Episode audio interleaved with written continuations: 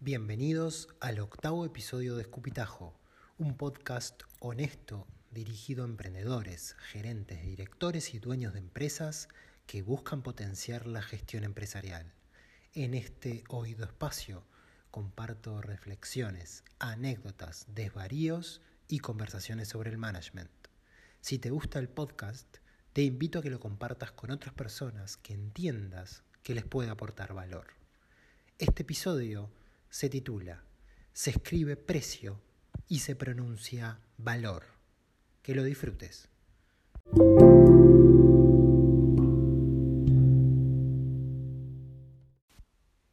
Y a este nuevo servicio, ¿qué precio le ponemos? ¿Estoy vendiendo muy caro? ¿Me dejarán de comprar si subo el precio? Ya sea que estés recién emprendiendo o innovando en el mercado con nuevos y mejores productos o servicios, llegará el momento en que la pregunta incómoda de qué precio tiene lo que estás vendiendo tenga que tener una respuesta. La buena noticia es que poner precios tiene mucho más de arte que de matemáticas. Empecemos por las pinceladas. No podemos negar la ley de oferta y demanda. A mayor demanda que oferta, los precios tienden al alza. Por ejemplo, consideremos el precio del alcohol en gel en los primeros casos del coronavirus. Cuando la oferta es mayor que la demanda, teniendo en cuenta características funcionales constantes, los precios se mueven hacia abajo. Consideremos el precio del alcohol en gel cinco meses después del primer brote. Por otro lado, irracionalmente o no, las personas asociamos precios más bajos con menor calidad y precios más altos con mayor calidad. A menos que se profundice en el valor justo por el dinero a pagar, utilizamos esa evaluación reflexiva como elemento para la decisión de compra. Por eso, también existe un componente psicológico para la fijación de precios.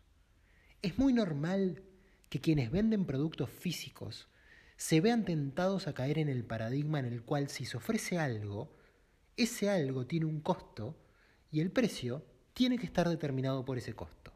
Y acá entra la matemática. Muchas veces la contabilidad de costos nos lleva a jugar con la palabra markup o marginar. Significa establecer una cifra de modo que ese número soporte los costos de producción o servicio y que genere un margen de beneficio. Así, se entra en una lógica errada donde se piensa que algo vale lo que sale. Error.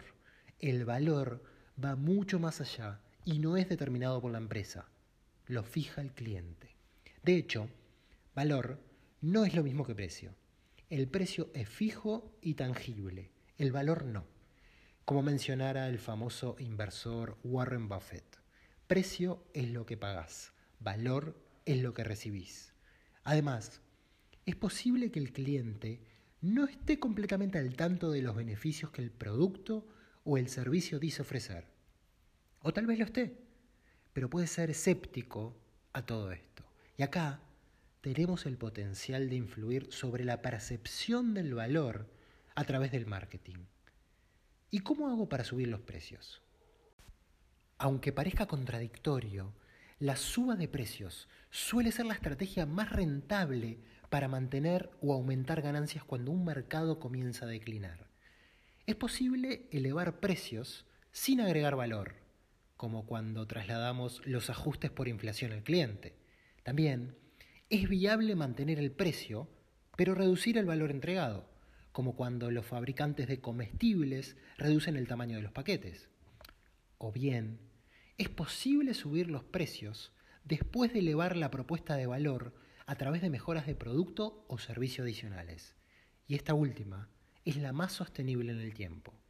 Ey, si aumentas la calidad de tus productos, avísale al cliente. Si el cliente no se entera, seguramente eso se transforma en un costo y no en un trampolín para subir el precio.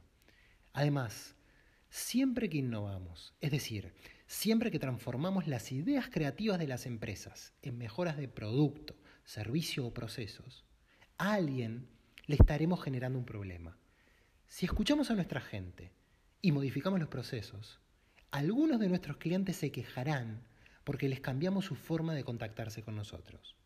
Y si nos pasamos un tiempo largo escuchando las quejas de nuestros clientes e intentamos mejorar, algunos de nuestros colaboradores pondrán el grito en el cielo porque moveremos sus estructuras. Bienvenidos esos problemas. Ahora, trata de imaginar cómo cambia el futuro de tu cliente contigo o sin ti. Ponelo en una cuenta diferencial. ¿En qué medida va a potenciarse tu cliente con tu aparición? Ahí está el valor. Tu gran esfuerzo radica en hacerle ver al cliente ese potencial que le va a estar dando tu producto o tu servicio. Esos son los esfuerzos. Eso es el marketing. Quizás la pregunta más importante no sea cómo hago para vender más caro. Quizás la pregunta más importante sea cómo hago para aportarle cada vez más valor a mis clientes. Creo en la idea de que todos los negocios son de servicios, por más que vendas termos, galletas, herramientas o golosinas. Tu producto es tu modelo de negocios. Tu producto es la forma en que entregas, el tiempo en que lo entregas, cómo se siente tu cliente cuando recibe tu producto, qué valor le da el cliente a ese producto y qué le genera tu marca cuando tu cliente la tiene en las manos. Y todo eso se asemeja a las características de los servicios. El arquitecto no vende casas, vende un hogar para ser habitado por personas que le van a dar sentido a las paredes y a los techos. Todo producto es un vehículo para generar cosas en tu cliente. Estamos en un momento donde lo intangible le va ganando terreno a lo tangible. El carrito de compras de un e-commerce, la clase online, la oficina virtual. Estamos tocando menos, por lo que un buen servicio es lo que hará la diferencia. La facilidad del pedido, el tiempo de la entrega, las facilidades de pago, el seguimiento postventa y demás.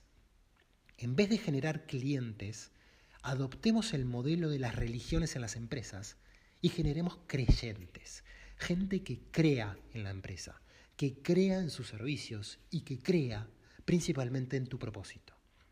Y cuando decidas ponerle un número al precio, ten en cuenta que si tus clientes te responden, qué caro, es porque no supiste demostrarle el valor de lo que estás vendiendo. Porque caro o barato es solo una opinión.